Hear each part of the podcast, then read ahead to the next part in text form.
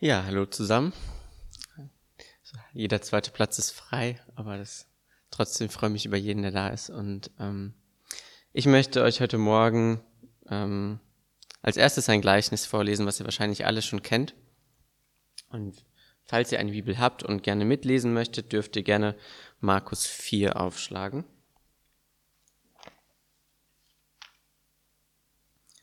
Ja, ich lese ab Vers 3 das Gleichnis vom Sämann. Hört zu, siehe, der Sämann ging aus, um zu säen. Und es geschah, als er säte, dass etliches an den Weg fiel, und die Vögel des Himmels kamen und fraßen es auf. Anderes fiel auf den felsigen Boden, wo es nicht viel Erde hatte, und es ging sogleich auf, weil es keine tiefe Erde hatte. Als aber die Sonne aufging, wurde es verbrannt, weil es keine Wurzel hatte, und es verdorrte und anderes fiel unter die Dornen. Und die Dornen wuchsen auf und erstickten es, und es brachte keine Frucht. Und anderes fiel auf das gute Erdreich, und es brachte Frucht, die aufwuchs und zunahm, und etliches trug dreißigfältig, etliches sechzigfältig oder hundertfältig. Und er sprach zu ihnen, wer Ohren hat, der höre. Ja, dieses Gleichnis erzählt Jesus vielen Menschen, und äh, die Jünger haben es gehört, aber auch nicht verstanden und fragen ihn dann später nochmal. Und ab Vers 13 deutet Jesus das Gleichnis dann und es lese ich direkt hinterher. Und Jesus spricht zu seinen Jüngern, wenn ihr dieses Gleichnis nicht versteht, wie wollt ihr dann alle anderen Gleichnisse verstehen? Der Sämann, der sät das Wort. Die am Weg aber sind die, bei denen es gesät wird. Und wenn sie es gehört haben, kommt sogleich der Satan und nimmt das Wort weg, das in ihre Herzen gesät worden ist. Und gleicherweise, wo es auf steinigen Boden gesät wurde, das sind die, welche das Wort, wenn sie es hören, sogleich mit Freuden aufnehmen, aber sie haben keine Wurzel in sich, sondern sie sind wetterwendisch. Später, wenn Bedrängung oder Verfolgung entsteht, um des Wortes willen, dann nehmen sie sogleich Anstoß. Und die, bei denen bei denen unter die Dornen gesät wurde, das sind solche, die das Wort hören, aber die Sorgen dieser Weltzeit und der Betrug des Reichtums und die Begierden nach etlichen anderen Dingen dringen ein und ersticken das Wort, und es wird unfruchtbar. Und die, bei denen auf das gute Erdreich gesät wurde, das sind solche, die das Wort hören und es aufnehmen und Frucht bringen, der eine dreißigfältig, der andere sechzigfältig und der dritte hundertfältig. Ja, soweit zu dem Gleichnis und ähm, der Deutung von diesem Gleichnis. Ich musste eben ein bisschen schmunzeln, als Felix gebetet hatte, dass es auf fruchtbaren Boden fällt. ich glaube, das war nicht abgesprochen. Ne? Du wusstest nichts von dem Thema.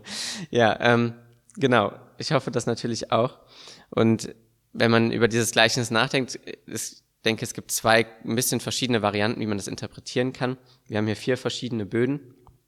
Und man kann das einmal vielleicht so interpretieren, dass wir diejenigen sind, bei denen das Wort Gottes auf fruchtbaren Boden gefallen ist, wo es aufgegangen ist und wo es einfach Frucht bringt. So, so in dem bisschen, ich sag mal, gerettet und nicht gerettet. So, ich glaube, so kann man das verstehen und vielfach wird es auch so gedeutet.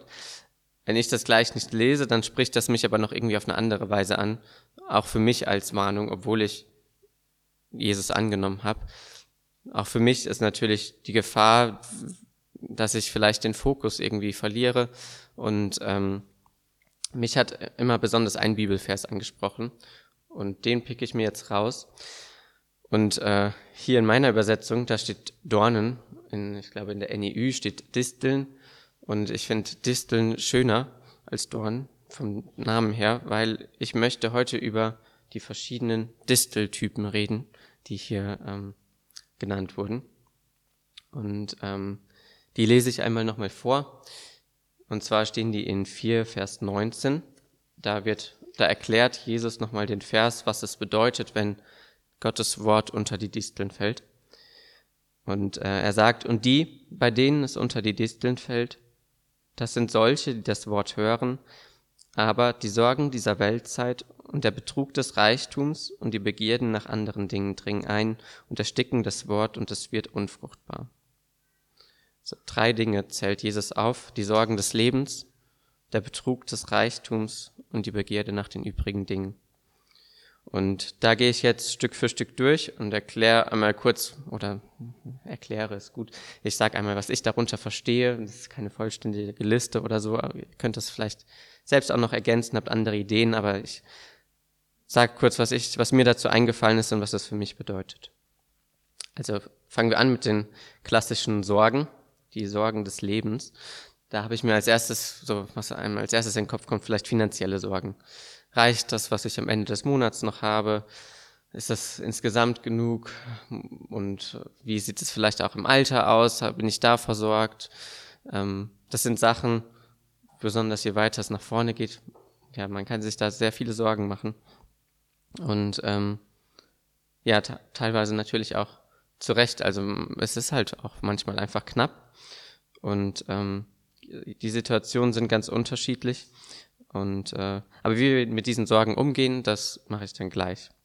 Dann könnte es sein, dass man sich auch um die eigene Gesundheit Sorgen macht. Wenn man weiß, dass man irgendwie angeschlagen ist, dass man vielleicht bestimmte Probleme hat, mit denen man zu kämpfen hat.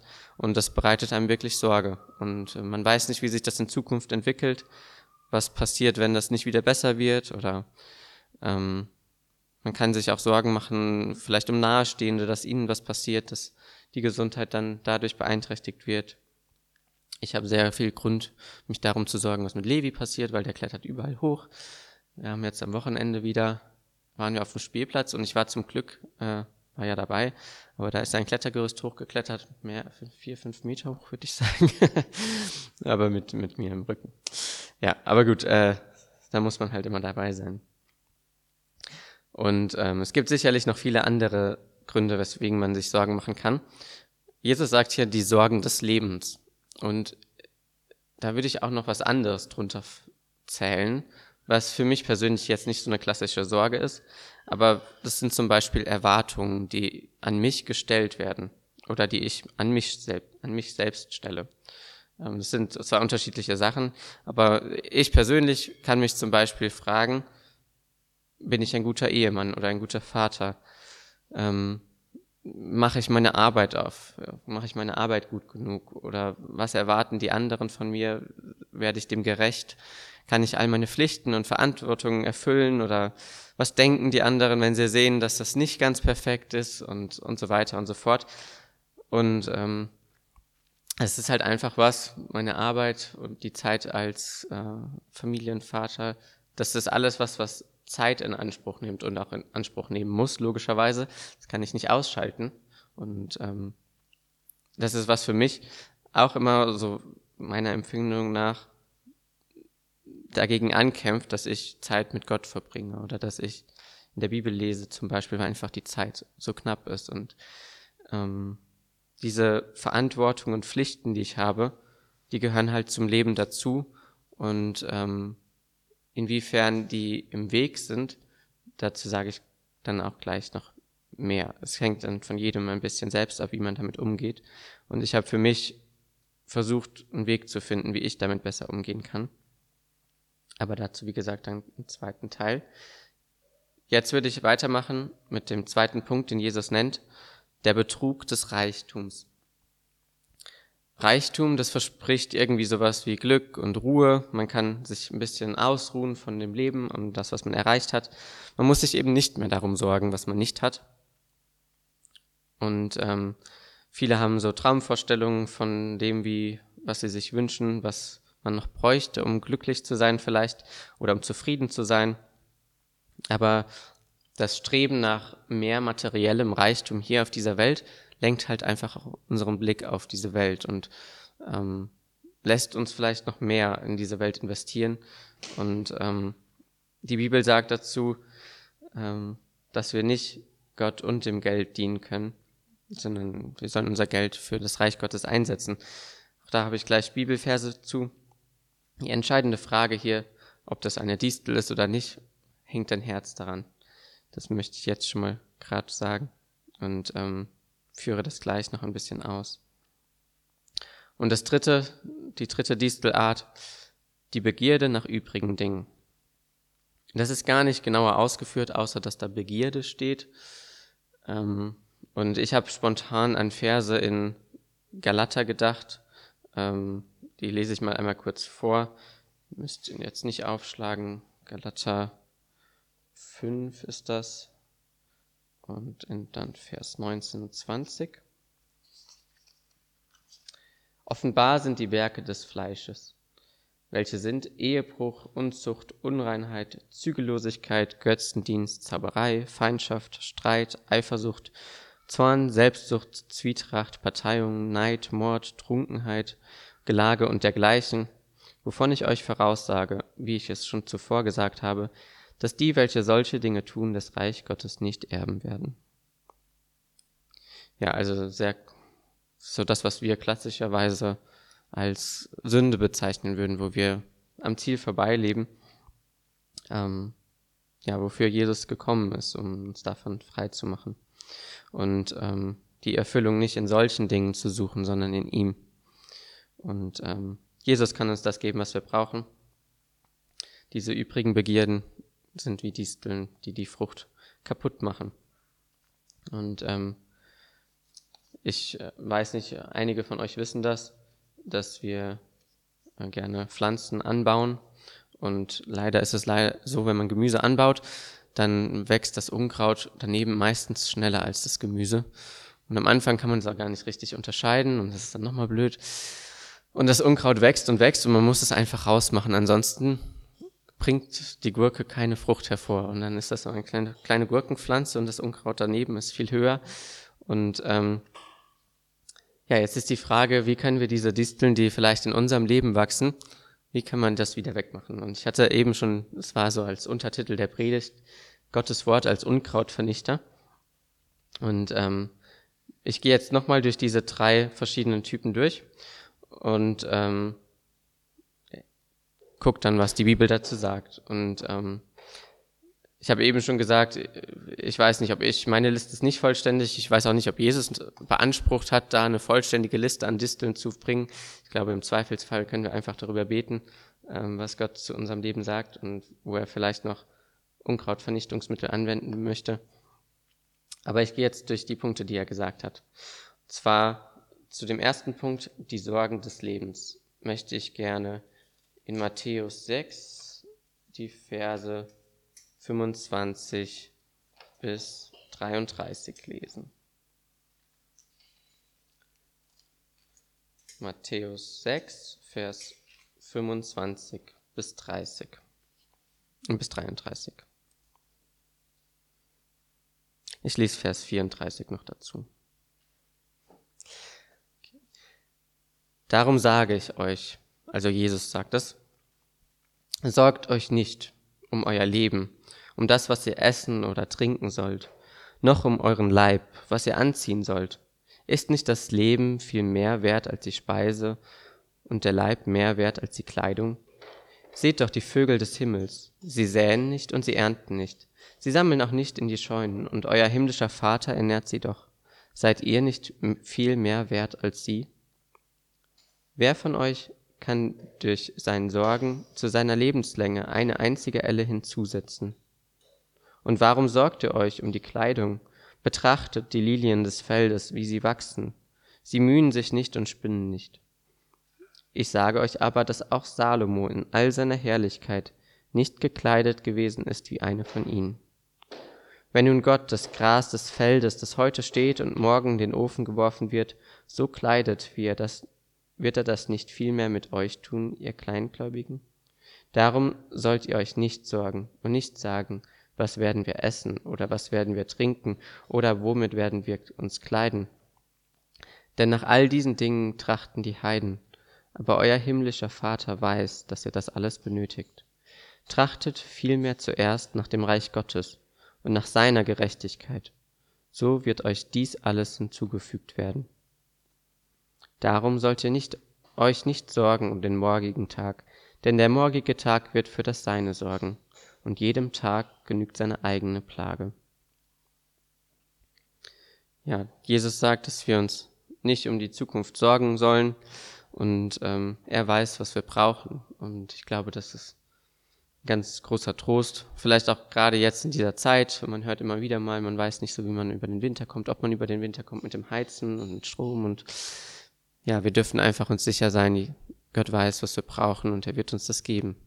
Und ähm, egal wie es wird, egal wie es wird. Und ähm, ich habe den Vers 34 noch mitgelesen, auch wenn ich den gar nicht so richtig verstehe. Jeder Tag hat seine eigene Plage. Aber ich glaube, Jesus weiß einfach, dass unser Leben auch manchmal anstrengend ist. Und dass es einfach anstrengende Tage gibt, die Kraft kosten, die Nerven kosten, die, an denen man auch ähm, ja einfach an seine Grenzen kommt.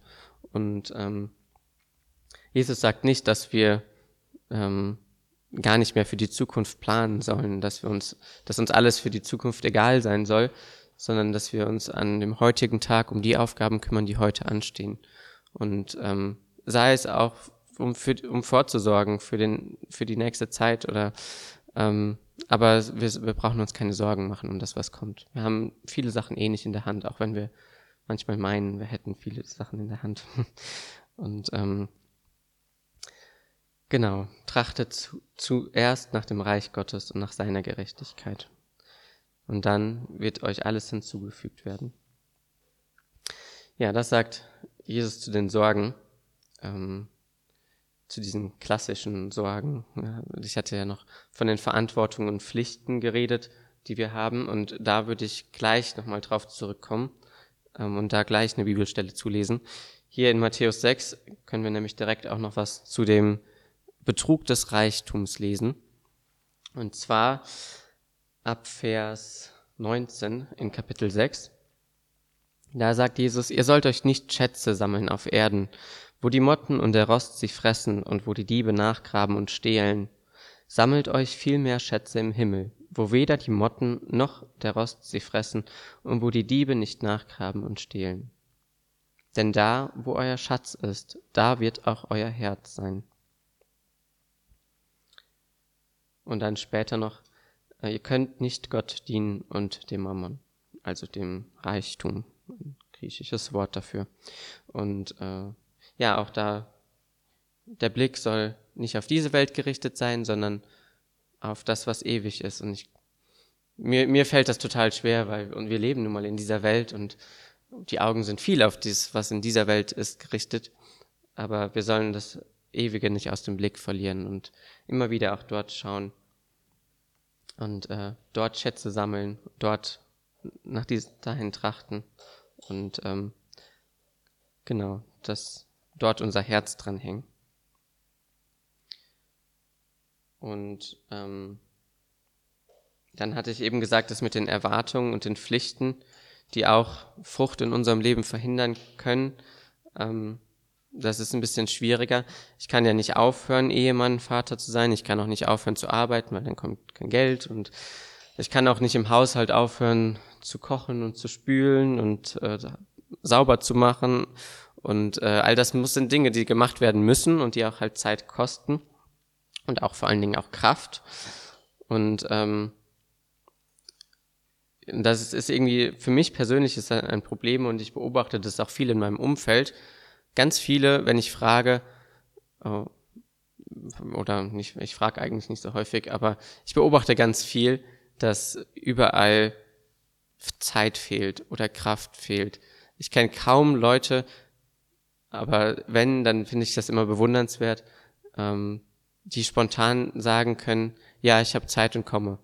Und ähm, oder so in die Richtung, ähm, wo einfach spontan immer Zeit da ist. Und äh, Zeit ist irgendwie überall Mangelware. Wir überlegen uns auch immer, wie können wir Zeit sparen, in Anführungsstrichen. Der Tag hat ja nur 24 Stunden und manchmal wünschte ich mir, er hätte mehr. Aber ähm, ja, der Alltag ist einfach bei mir und bei vielen anderen schon irgendwie so zeit- und kraftraubend. Und ähm, irgendwie habe ich das Gefühl, bei mir zumindest persönlich ist es auch so, dass das halt ja verhindert, dass oder zumindest die Frucht, die in meinem Leben wächst, von der Jesus so bildlich redet, ähm, vermindert. Und ich habe keine Universallösung dagegen. Man kann natürlich Sachen streichen, Prioritäten neu setzen und Einstellungen überarbeiten, aber das ist so, tu dies, tu dies, tu dies und ich weiß nicht, ob äh, das am Ende zielführend ist. Wir haben ganz viel aus unserem Leben ähm, herausgestrichen, als Levi kam und jetzt in den letzten Wochen eigentlich nochmal verstärkt Und trotzdem haben wir keine Zeit. Das ist einfach dasselbe wie vorher. Und ähm, Paulus sagt zum Beispiel in einem Brief, betet unablässig. Also ohne Unterbrechung. Und man, ich denke, wie soll ich das machen? Aber es ist halt, glaube ich, einfach eine, eine Einstellung, wie ich, wie ich durch den Alltag gehe. Mache ich das alleine und aus meiner Kraft? Oder bin ich halt in Gedanken auch immer wieder beim Reich Gottes und äh, bete ich einfach über den Tag immer wieder und ähm, bitte Gott, dass er mich leitet, dass er mir Kraft gibt. Und äh, gerade im Alltag wünsche ich mir ja eigentlich die Führung Gottes und bin aber trotzdem einfach so häufig so in meiner Welt und in dieser Welt, dass ich da so den Blick einfach für das Ewige verliere und wahrscheinlich auch ganz viel Gottes Reden überhöre und diese Führung eben häufig nicht sehe, obwohl ich bin mir sicher, dass Gott mich auch im Alltag führen möchte und dass er mir genau da die Kraft schenken möchte. Und ähm, deswegen habe ich da auch jetzt eine Bibelstelle rausgesucht, die noch ein bisschen anders als hier in Matthäus die ist. Zwar in Galater.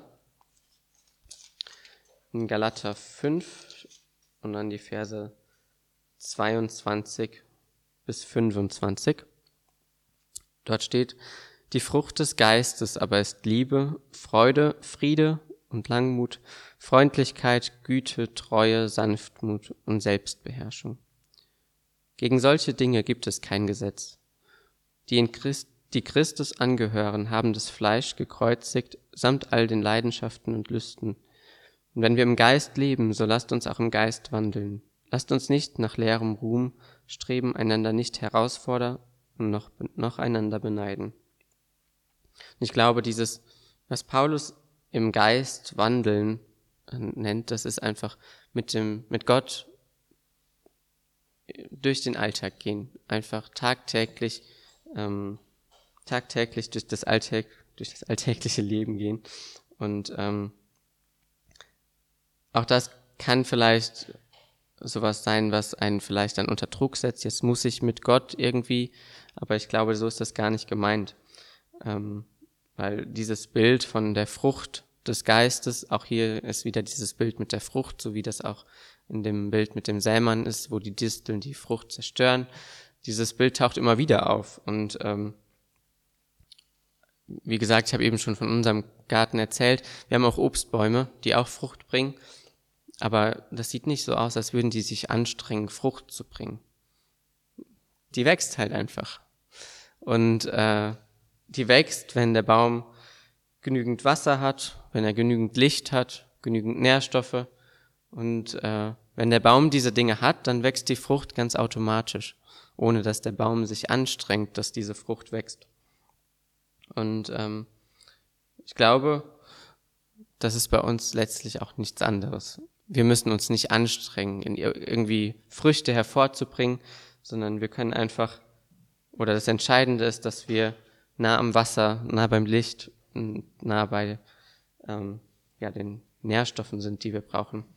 Und dazu habe ich noch eine Bibelstelle rausgesucht, die schlage ich auch auf, in der erzählt Jesus nochmal dieses Bild von dem Fruchtbringen und ist auch ziemlich bekannt. In Johannes 15, Vers 4. Da geht es um den Weinstock und die Reben, also auch wieder Pflanze und Frucht. Und ähm, ich lese, lese vor ähm, ein paar Verse. Jesus sagt, ich bin der wahre Weinstock und mein Vater ist der Weingärtner. Jede Rebe an mir, die keine Frucht bringt, die nimmt er weg. Jede aber, die Frucht bringt, die reinigt er, damit sie mehr Frucht bringt. Ihr seid schon rein, um des Wortes willen, das ich zu euch geredet habe. Jetzt Vers 4 und 5 will ich besonders betonen. Bleibt in mir, und ich bleibe in euch. Gleich wie die Rebe nicht von sich selbst aus Frucht bringen kann, wenn sie nicht am Weinstock bleibt, so auch nicht ihr, wenn ihr nicht an mir bleibt. Ich bin der Weinstock, ihr seid die Reben. Wer in mir bleibt und ich in ihm, der bringt viel Frucht, aber getrennt von mir könnt ihr nichts tun.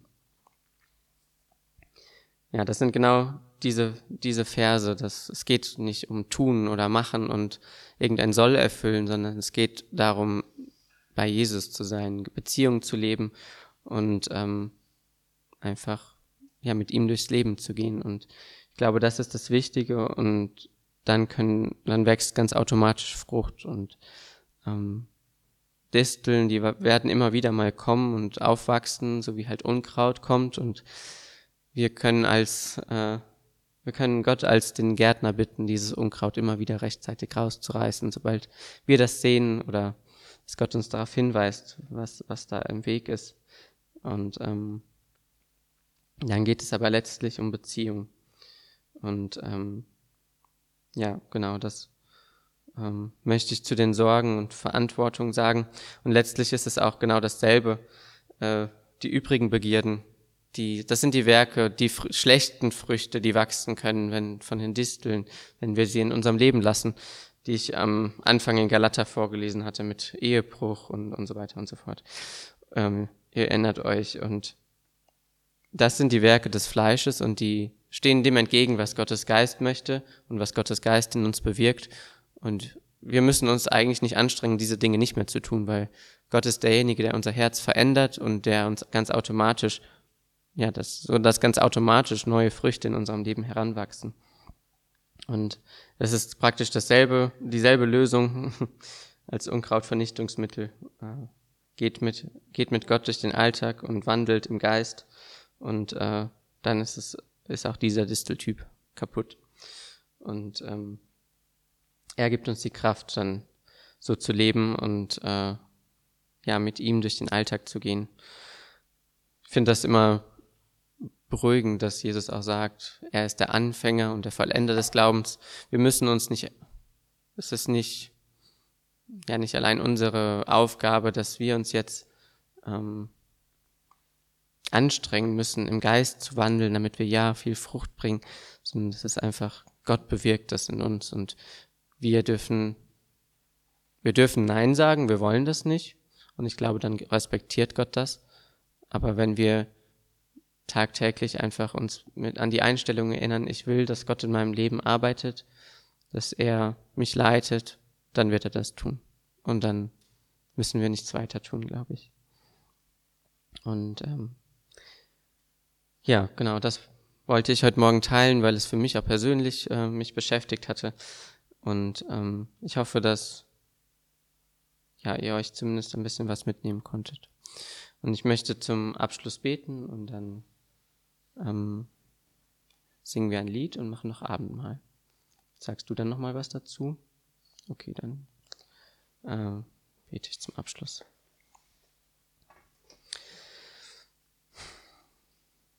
Herr Jesus, hab Dank, dass, ähm, ja, dass du uns hilfst, einfach im tagtäglichen Leben, dass du bei uns sein möchtest, dass du uns führen möchtest. Und ähm, ja auch für dieses Bild mit äh, der Frucht und der Pflanze, dass wir uns nicht anstrengen müssen, sondern dass ähm, ja, dass du die Veränderung bewirkst und ähm, bitte hilf uns tagtäglich, ähm, gib uns eine Einstellung, die ja wie in dem Lied, was wir eben gesungen haben, dass wir dich kennenlernen möchten und immer mehr kennenlernen möchten. Führe uns da immer tiefer zu dir und lass uns dich besser erkennen, dass wir mehr von dir und deiner Herrlichkeit sehen und verstehen und ähm, ja, führe uns einfach dort zu dem Ziel und ähm, ich danke dir, dass du der gute Hirte bist, dass du ein guter Weingärtner bist und bitte ich um deinen Segen. Amen.